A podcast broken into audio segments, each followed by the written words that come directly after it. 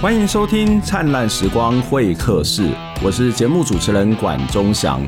我们的节目是由公民行动营记录资料库独立制作，透过人物的专访、议题的整理、新闻的回顾，带大家了解到这一新事件背后值得我们要去关注的议题，让我们不是只看热闹，还能看见门道。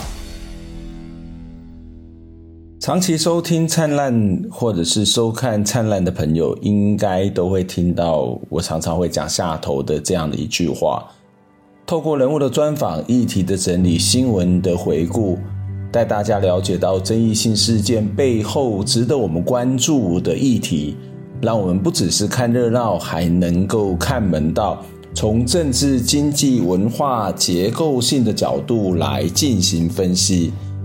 没有错，就是这个，大概就是我，特别是在呃网络影音节目当中的开场词哦。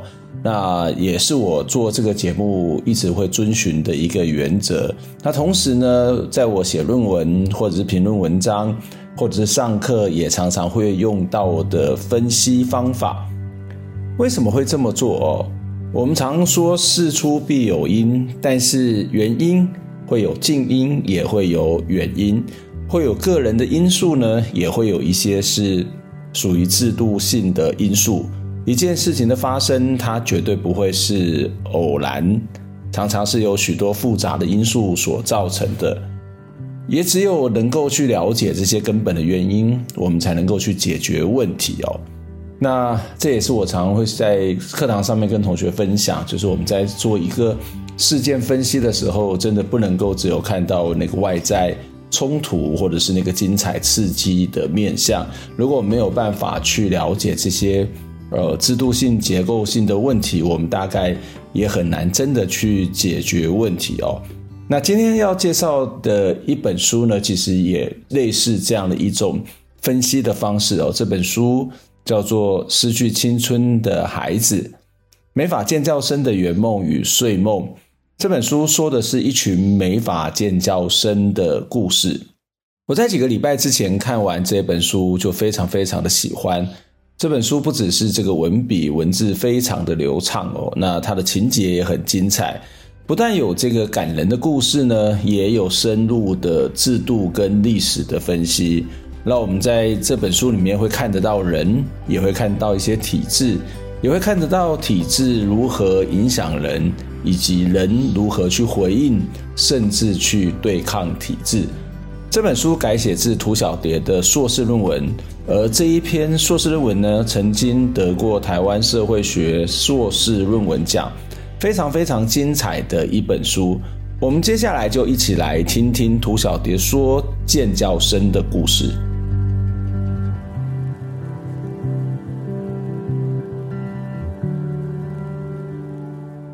这本书其实我非常喜欢，这其实我已经列入我明年上课要读的一个教材，因为呃，我以前都是读那个呃血汗超商，因为我觉得血汗超商这本书让我很喜欢的地方是，他谈到那个呃，其实很政治经济学一个结构历史，然后回到那个个体的身上，然后呃，虽然个体回应那个结构其实谈的相对之下比较少，可是你可以看到那个整个的一个一个经济成呃经济发展的脉络以及作用到一个小的。个体的身上，那你这本书其实不只是有这个大的结构性的分析，你也回到了那个个体怎么去回应那个大的架构、那个制度，我觉得哦、呃、非常好看的。就是这部片如果这这本书如果有机会拍成纪录片的话，应该会是一个非常非常精彩的生命的故事，以及一个大的台湾产业发展历史或者一个现代。发展的一个过程哦。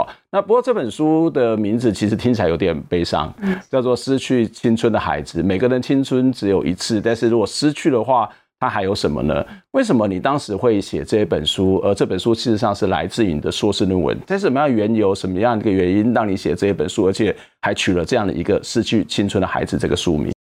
嗯、呃，其实一开始会关心到呃建教合作，尤其是美法建教合作，最主要的一个原因是我有我的家人有人是美法建教生这样子。嗯、那呃，他其实，在作为建教生以后啊，我觉得他生命经验跟我有很大的不一样。怎么说呢？那呃，我们其实都不是家庭非常富裕的孩子。嗯、然后我印象当中是，假如我想要为家庭节省一些经济的负担，嗯、我。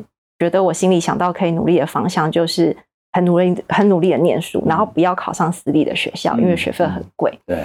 那表妹当时就是呃跟我分享她接下来要做什么呃学徒的选择的时候，她跟我说她想要去念高职，嗯、因为高职可以学一技之长。那重要的事情是她想要半工半读，对，这样子可以减轻家里的经济负担。嗯、那这件事情后来是在他国中毕业以后念大呃念高中高职的过程当中，两个月的暑假，嗯，她就开始要去实践他想要做的事情。嗯但是他去外面找很多工读，发现因为那个时候国中毕业，大概十五岁、十六岁左右，在外面找不到什么工读。我印象当中，我大学十八岁要去呃要去素食店打工的时候，时薪大概七十二块，然后也很难找到哎，大家就是会一直很怀疑说，哎，你到底可以做多久啊？等等的，所以我们更可以想见当时。呃，表妹她去外面十五岁想要找工作是一件多么困难的事情。嗯，那后来她找到了这个攻读机会，嗯，这个攻读机会出现在法廊里面，嗯，那她就去里面做一些助理的工作，嗯，那在里面就认识了在里面做实习的尖教生。所以那时候还不是尖教生，她只是去打工，然后刚好认识了尖教生。对，嗯，然后那她也透过这些尖教生的，嗯，呃的经验认识了建教合作。嗯，后来他就跟我们说，哎，他想要念建教合作，所以他是自己自愿。跑去了那个读建教合作，对，他就是自己去了建教合作。嗯嗯、那后来他去做建教合作了以后，他的生命经验跟我很不一样，嗯、包括他很多时间都在实习，嗯，然后早上九点上班，然后晚上九点才下班，嗯，然后呢，呃，开始化妆了。开始蹬高跟鞋了，这些样子外貌也都不同，都不一样了。嗯、那这其实对我来讲是一个很大人的样，因为你还是一个青春的小女孩，对我还是慢慢的一个一个社会化成熟的样貌了。对，那甚至一开始学化妆都是表妹教的。嗯、然后，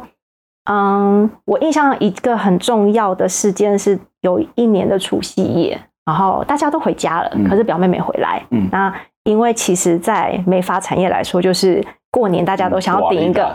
新的头发，所以他们其实是最辛苦的时候。嗯、那就听到舅妈说，哦，她就是在加班，嗯、那要结束店里的工作之后才可以回来聚餐。嗯、这件事情对我的影响有点大，我觉得有点冲击。想说他是做什么啊？就是呃，为什么他是一个学生的身份，然后十五到十八岁的年纪，但是大家里的大人都回来吃饭了，嗯、他还在法廊工作。嗯。嗯嗯那其实我跟表妹的关系很好，然后以前我还记得那个时候，不知道现在还留不留心离子烫。嗯，当时他们要做技术，就是要去确认技术好不好。是他的，我是他的发模这样子。对。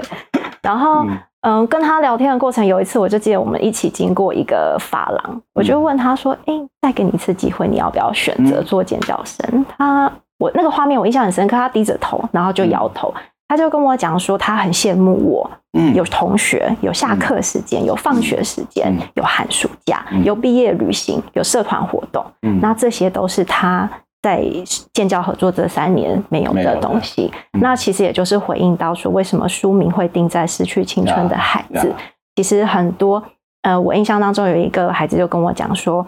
这个就是建教人生。当呃别人在毕业旅行，当别人在玩的时候，嗯、你就是乖乖待在法廊、嗯、做你的工作。嗯、所以这就是这本书，就是当时命名，还有为什么会开始的这个来。所以呃，一个小女孩在十五岁的时候，其实她生命就开始。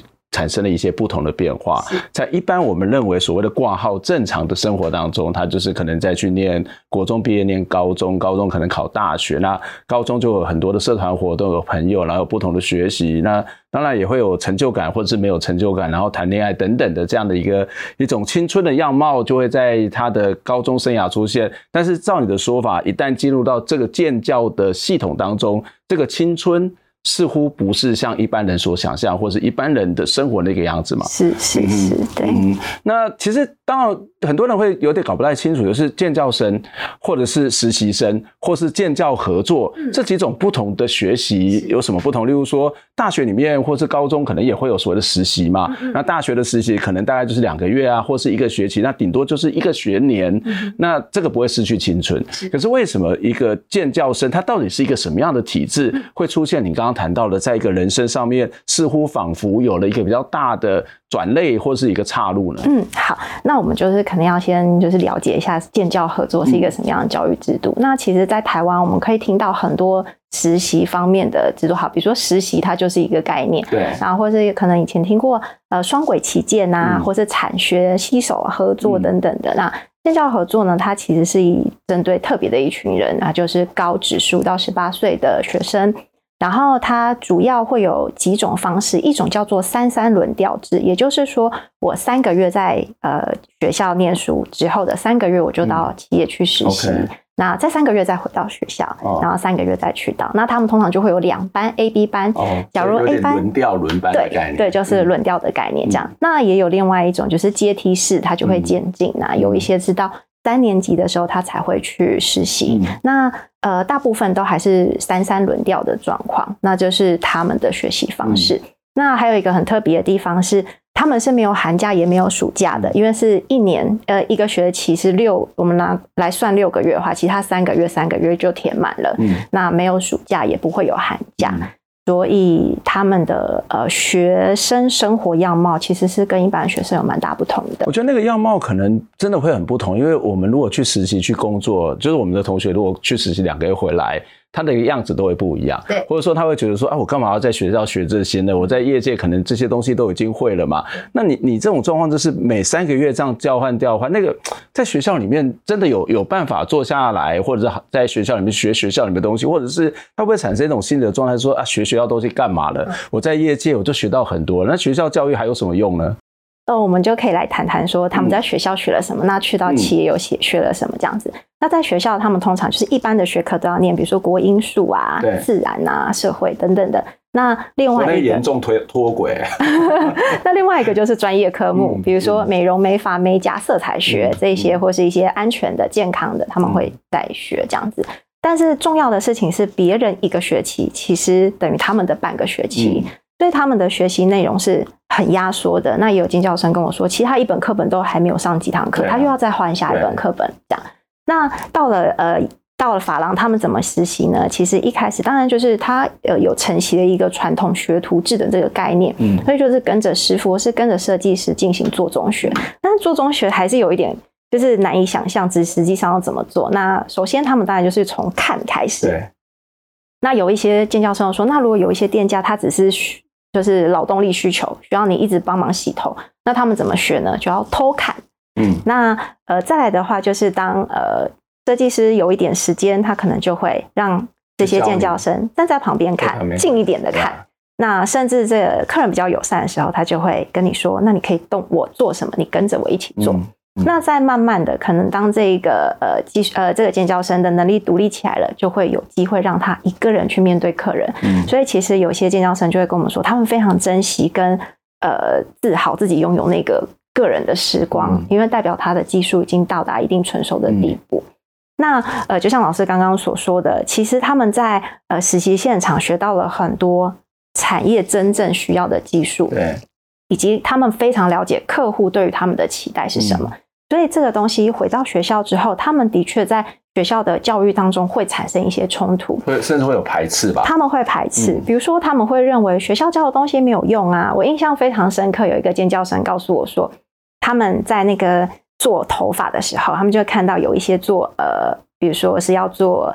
呃，比赛型的，他们就在头上编一个篮子，嗯、这对他们来讲就是没有用的技术，嗯、因为他觉得我去到访廊，不会有一个人期待自己的头发变成一个篮子。那但是又会有人，呃，就另外就跟我们讲说，他们这是练习都在假人头上练习。嗯、那呃，没有去过现场的，他就会坐在位置上面转动那个假人头；嗯、但是去过现场的建教生，他们就会站起来，围着那个假人头在做事情。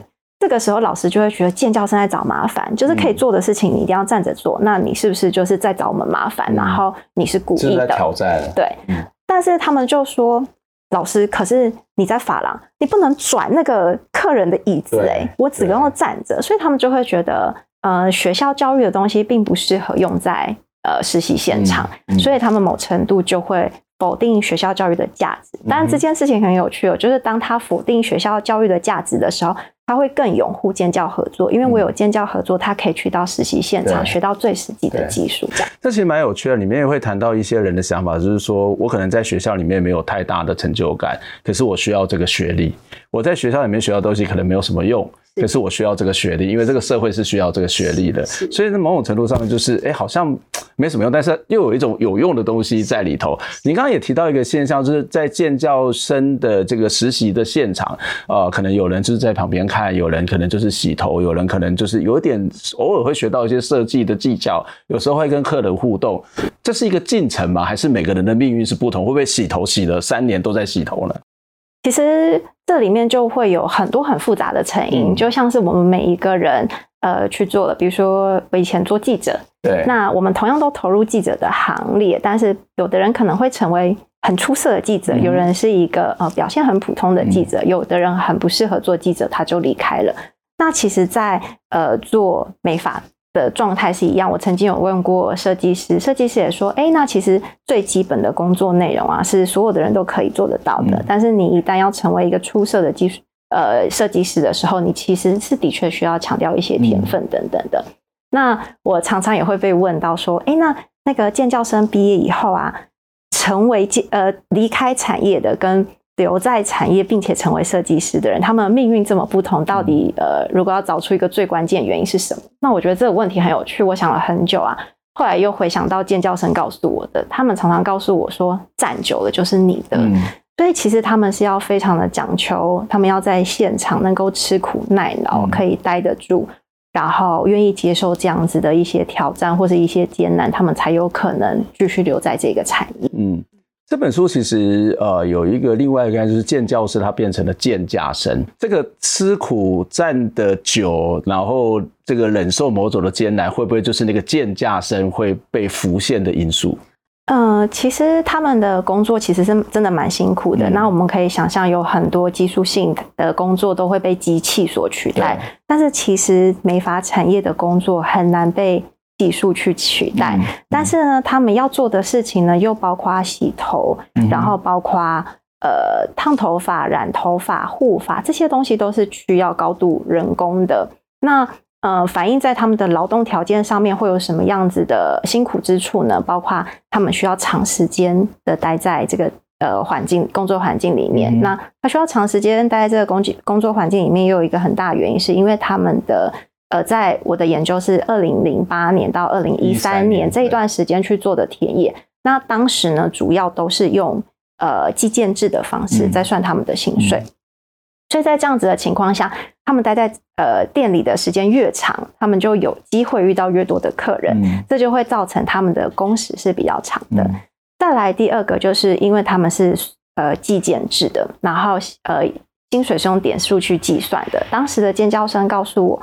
他们呃一个月可以领到的生活津贴，因为他们在当时的劳基法规定底下，他们属于技术生专章在规范的，并不是一般的劳工。那他们所领到的薪资其实叫做生活津贴，大概是九千块钱到一千一万三千块钱不等不等，对一个月。那这个数据资料大概是在二零一三年左右的还有效的。那所以就会造成了高工时，但是薪水是没有呃。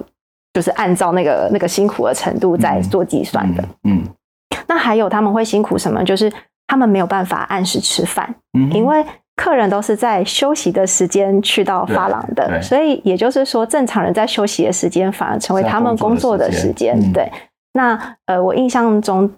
呃，不知道老师有没有印象说，哎，你进到发廊，然后从开始进去到洗完一颗头，大概要花多久的时间？呃，看头发的长短，大概二三十分钟吧。如果以前年轻的时候头发比较长，可能比较小的设计，可能就花比较久一点的时间。是是是，二三十分钟。好，那呃，当时我访问到的建教生，他们有一些就告诉我说，他们的薪水一颗洗一颗头大概是二十块钱啊。来算的，对，哦、那这个就是诶、欸、一点一点，那一点就是二十块钱这样子。嗯嗯、那可是像老师的经验是头发比较短，大概要三十分钟。嗯、那像我头发这么长，我可能需要四十五分钟左右的时间。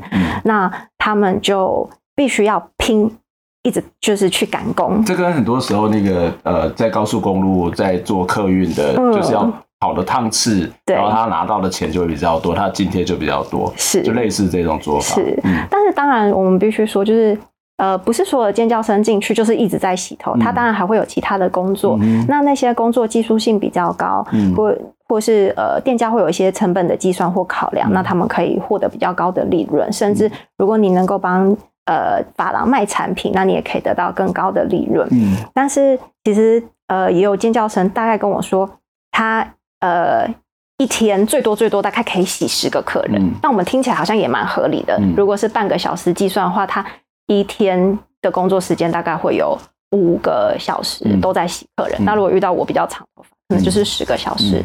都在洗，但是手要一直碰那个洗发精呢？是，所以说它不止碰洗发精哦，它还要碰水。哦，然后呢，洗完了以后要吹干，嗯，然后吹风机是热风，对，所以它一直是要面临一直干湿交替.冷热交替的情况。所以他们的劳动处境还有一些比较辛苦的地方，就是他的手、嗯、皮肤上面其实都很容易有一些状况。嗯，那他们常常就是会跟我描述说他的皮肤状况怎么样，比如说他们就会说关节的地方就会裂开。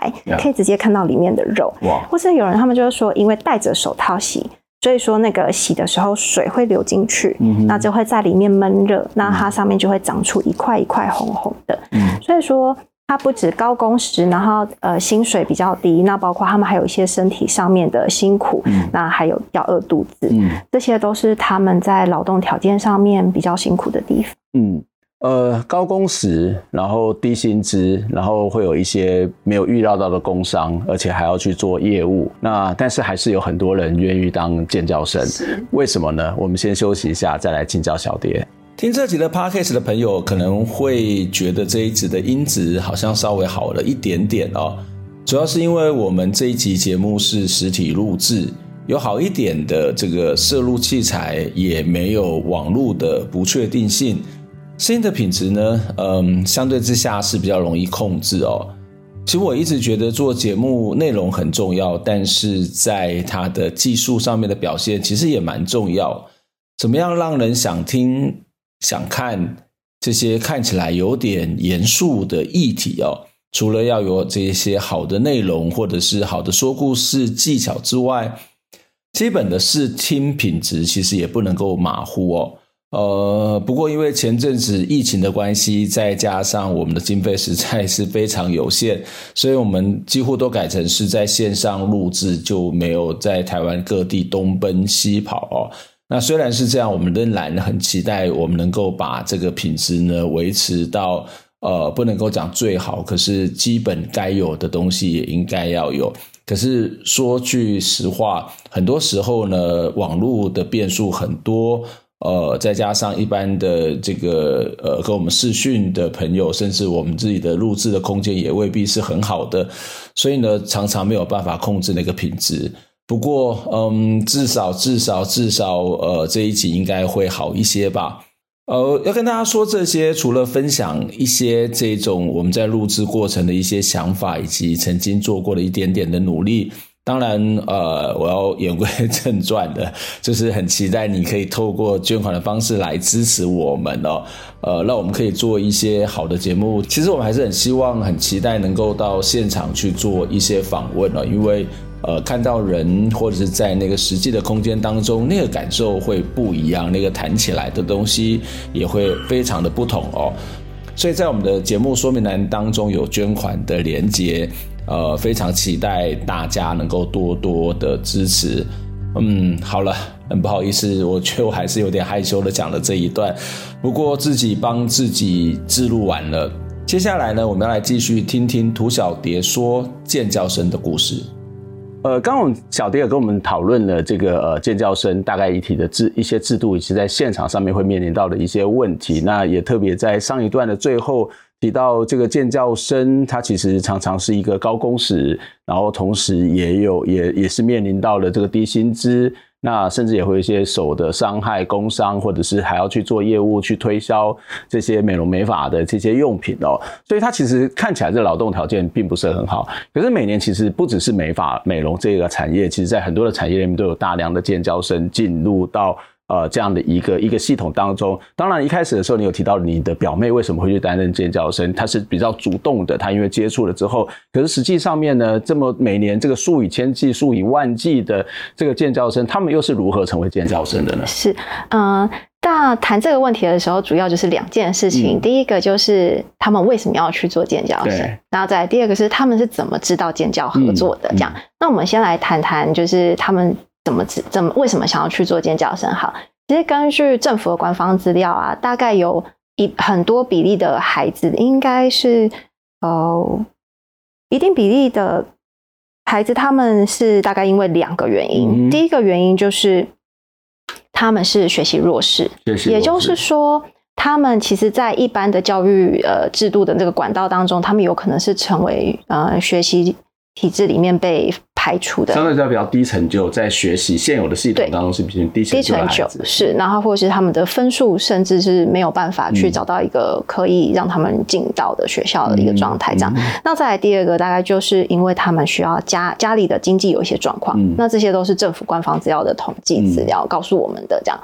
那其实根据我在二零零八年一直到二零一三年做这段呃田野资料，大概访问了十七个学生的经验里面，大概归纳出来的成因也是这样，大部分都是因为呃他们说对学对学习没有兴趣，嗯、或是真的考不上好的学校，所以他们就投入了建教合作。嗯、那再来第二个部分，就是因为家里真的有需要。嗯，那我印象当中就是有一个建教生就告诉我说。呃，家里有家，他自己有三个孩子，那妈妈也没有工作，嗯、就是靠爸爸的一份工作在赚钱。而他如果去念了建教合作，他赚的钱可能可以跟爸爸的薪水差不多，嗯、大概就是，所以就这个家庭如果靠爸爸的收入，大概就是不超过两万块钱的情况下，要雇这么多人。嗯所以他就会觉得，这在他们的世界里，他们会认为这是一个好的机会，因为我有能力跟爸爸有一样的就是经济肩膀，可以帮助家里，所以说他们就投入了建交合作。那还有一个，其实是在政府的资料里面并没有揭露，然后我察觉到的一个状况，其实就是他们应该都是家里的呃。呃，家庭关系有一点问题的孩子，嗯，嗯，嗯，所以其实我们都是小孩子嘛，我们曾经都当过小孩子。当呃我们的父母有一些状况的时候，我们其实并没有能力离开这个家。可是建教合作第一个最重要的事情是，他提供这个孩子一个经济的来源，嗯、那可以帮助他们有能力离开那个呃他们认为原生有一点问题的原生家庭这样子。所以他们大概会是这样子的原因去到了建教合作。嗯，那当然就是我们要去到建教合作之前，我们要先知道世界上有建教合作。那他们怎么知道呢？其实大概在国中三年级毕业之前呢，呃，学校就是这些建教合作学校，或是建教合作的一些企业，他们就会去到。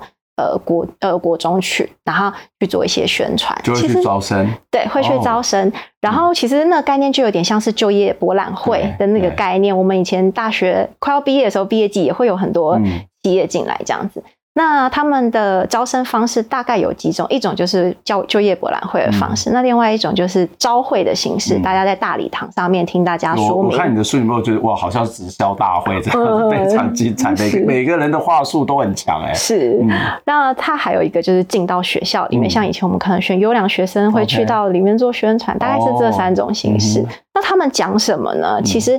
呃，我归纳出来，我就会说他们会说三有一进一出。嗯、什么是三有呢？他会告诉这些孩子说：诶，你进来有钱可以拿，再呢，你有文凭，嗯、我还会再帮助你考到你该要有的技术证照。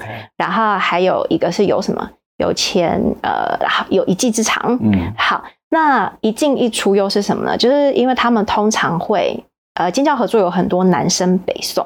或是东升西送的状况，那他们其实就是会去到一些城市以外的地方去找做招生。嗯哼、那他们会告诉他们说：“你们来到大城市，这里有最新的技术，嗯、有最好的呃最好的老师，就是一个很现代、很光鲜的想象。”对，嗯、那呃就是会吸引他们来到大城市。嗯、那有一些呃企业甚至会告诉他们说，他们在呃希望可以。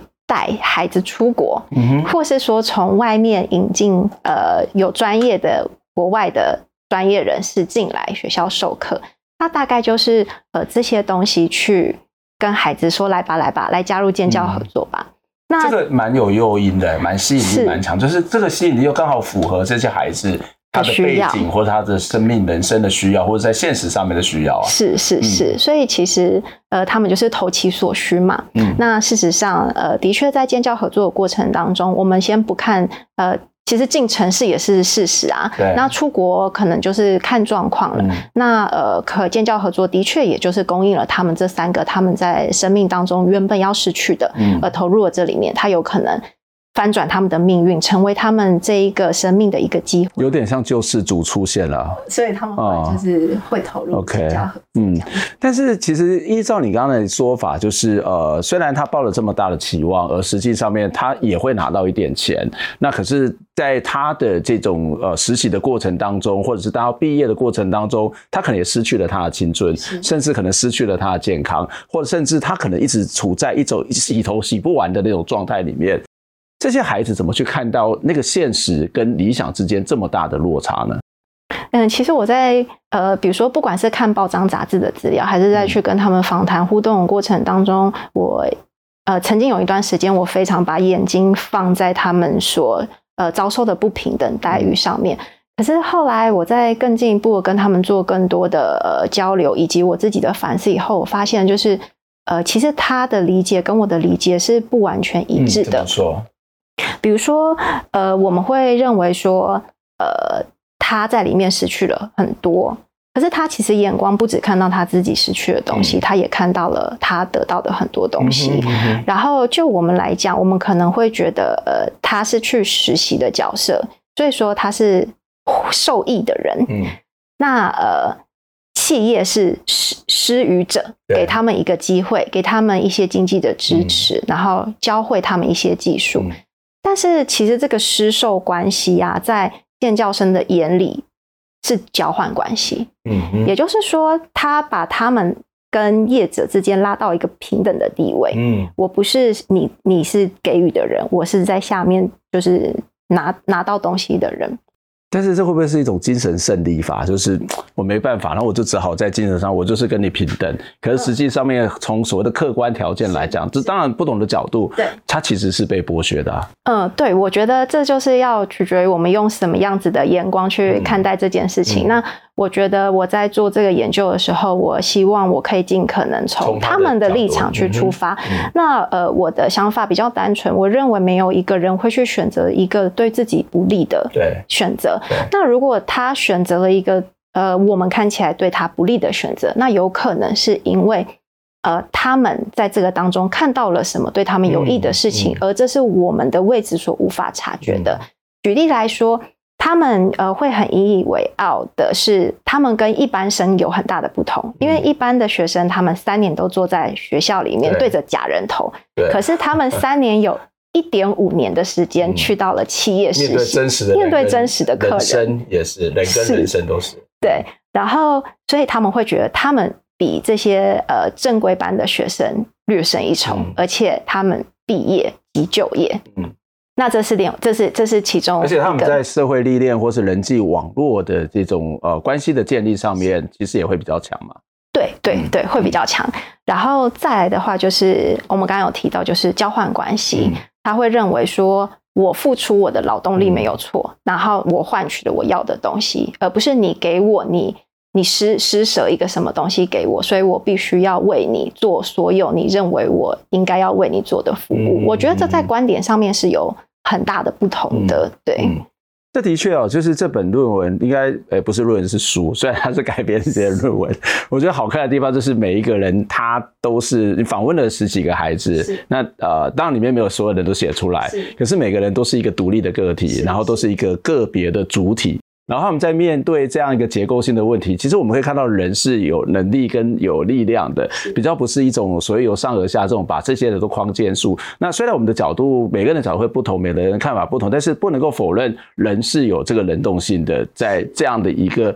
甚至可能会是一种所谓的被剥削的过程，但是会不会有人会觉得说啊，对啊，有能动性，可是体制就是这样子啊啊，反正你们就我们这体制是你再怎么能动性，你还是被我剥削，他还是很开心啊，是，是，是，这个体制还是很开心，会不会出现这种结果呢？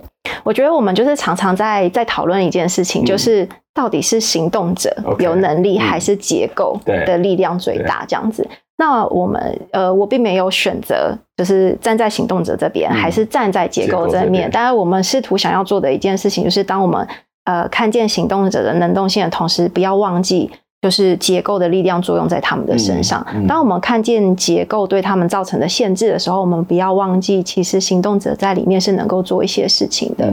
那再来就是，呃，我印象比较深刻的是，他们其实呃，他们的薪水或是他们的劳动条件，他们会去跟他的生活周遭的人比较。比如说，像那个家里有三个孩子，他会跟他的爸爸做比较。然后或是说，他们其实也会跟设计师做比较。那再来的话，就是呃，他们。我记得他们常常会跟我说，我问他们劳基法的事情，嗯，那可能就是我假设他们不懂劳基法，所以他们不知道他们被保障，或是他们的呃什么叫做最呃基本工资的概念这样子。那他们就回我啊，跟我说这些新闻上面都有报，嗯，意思是我不是不知道，对，他就说，可是嗯，这个社会里面有多少人被劳基法保障了？嗯，然后或是说呃，大家遇到不平等的事情的时候，大家都真的。去行动了吗？嗯，其实事实上，在整个呃劳动的环境里面，好像不行动的劳劳动者是多于行动的劳动者的，是。然后再加上他们是一群孩子，十五到十八岁的孩子。假如我们的成人世界都难以去呃面对这样子的状况，然后去争取我们的劳动权益的话，我们可能对于孩子来讲，这件事情又是更难的事情。但是他们又不是不看见，他们都知道。这些法令规范，他们知道业主在他们身上做什么事情，嗯、所以他们可能会做一些对抗。比如说，就呃有一个有一个尖叫声，他们就趁老板娘不在的时候，偷偷回店里去翻老板娘是怎么算他的薪水的，就发现老板娘没有算对。可是他也不敢直接去跟老板娘说，因为他说了就代表他去偷看了嘛。对，所以他们其实是有意识的。我觉得在他们身上看到很多劳动意识展现这件事情是。很特别、很有趣的事情。所以这也是我常常跟同学在讨论说，其实有时候那种反抗是需要练习，然后是要很小的细节当中，而不是一定是那种集结式的大的对抗、大的 fighting。在很多东西，它事实上是有可能性。其实你的书里面有提到一两个人，他们其实是有在做 fighting 这件事情，是是。可以讲一下这两个人的故事。嗯呃，像其中有一个就是印象大概最深刻的一个就是小叶的故事。嗯、对，小叶。那他其实就是。嗯、呃，在过程当中，他就是遭遇了一些不平等的对待。嗯、那他当时是希望可以回到学校去，嗯、但是因为学校并没有重视他的这个状况，嗯、所以他就休学了。嗯、他休学了以后呢，嗯，或许他在休学之前，他就开始采集资料。嗯、然后他去详读了很多法令了之后，嗯、他就发现，哎，其实有很多东西都不符合规范，嗯、所以他就反抗。然后他就是也找到一些劳权的团体，嗯、然后去要求他们。寻要寻求他们的帮助，这样子。那最后呢，他获得胜利了，可是他也离开那个学校了。所以你说他是不是真的胜利？嗯，就是还是看怎么角度去看，我们怎么去看待这件事情？嗯，可是我们可以看得出来，然后然后他会回去去跟他的同事或者同学做 check，说你们现在的。呃，条件有变好了嘛？嗯、那我们不能小看这件事情哦。其实它是一个会扩散的。当呃有人知道原来寻求这种方法可以拿回那些被人家夺取走的东西的时候，他们就会开始有一些劳动意识。嗯、那我还有印象非常深刻的另外一个呃小小韩，他就是告诉我说，其实他原本没有劳动意识，嗯、但是他后来他的学妹进来后就去跟。呃，店家说你违反劳基法，劳基法规定我应该要有多少薪水，但你没有给我。然后，其实我觉得有的时候也不是店家真的故意要去犯法触法，或许一直基本工资在调整，他们没有没有知道这件事情是。然后还有这整个产业的传统是一个师徒制的，师徒制以前本来就是没有支薪的，嗯，呃，雇主会给你吃的，给你住的，教你技术。那在这样的情况下，他的那个传统的概念里是没有这些，就是我们现在劳资关系的一些概念。那所以我回过头来说，这个小韩的雇主后来就给他们，嗯，呃呃法令保障应该要有的薪水。嗯，那又让他们知道两件事情：是第一个是他们被保障的，有东西在保障他，而保障他的那个东西是什么？那再来第二个就是原来这样子是有用的，嗯，他们就会回过头去要求。从这些故事，我们看到这些小孩，就不像小孩，这些孩子其实是一样，就是这些年轻人，他们其实都是非常有能力的，对，他们是有智慧，是有想法，但是也许在既有的那种比较窠臼式的体制当中，这些是没有办法让他发挥。是，可是如果我们把它都把它当做是啊，你都不会，你都不懂，然后甚至某种程度的放弃，我觉得你根本就是一个，我觉得是所谓的大人的误判，这个系统体制的误判。那当然，我们刚刚谈到建教生，当然是因为有建教制度，它才会有建教生。是，那这个建教制度到底是怎么来的？就是你的文章，你的呃，你的书的后面就会跟我们谈到分享说，这个建教制度的这个发展，其实。一定有制度，它才会有这些人嘛。是。那这些制度又是怎么产生的？跟整个台湾的这种教育体制，或是甚至是产业体制有什么样的关联性吗？是。其实建教制度很早很早就出现了。嗯、我印象呃，我去查资料的时候，在一九三四年，就是民国二十八年的国民政府训令里面就已经出现建教合作这样子的概念。Okay. 然后在一九五三年的时候，台湾就颁颁布了台湾省建教合作办法。嗯、那在一九六九年的时候，沙鹿高工它是。台湾第一个办理建教合作的学校，嗯、所以其实他在台湾是有一段时间了。嗯、那至于为什么会有建教合作的出现呢？我印象当中有一个一九四呃七四年有一份政府资料是这样说的，他说建教合作为的是让教育与国家建设配合发展。哦，所以教育是为了要国家发展。对，嗯、所以这件事情很打破我的。我的我的理解，一开始想说建教合作就是很多人会说它是一个三赢的制度，对，学校学生学到技术，拿到一技之长，然后也获得经济的资源，然后学校可以弭平学样学用的落差，而企业可以得到人力的补充，而且可以培训人力。但是我们回过头看说，哎，其实它一开始是跟国家的经济发展有关系的。那其实也是在那段时间，国家经济正在起飞，而。呃，不管是人才还是人力，都赶不上那个台湾经济起飞的速度。嗯、那这个时候，他们就必须要去找人在哪里，包括人才或是人力在哪里。嗯、那呃，当时有几个做法，第一个就是送现有的员工进学校去学习，去提升他的能力。嗯、再来第二个就是我们直接进到学校去找到那些有能力的人才，进到我们的产业。嗯、那再来第三个，当然就是因为呃人力不足，所以他们就是需要去找到人力补充的可能。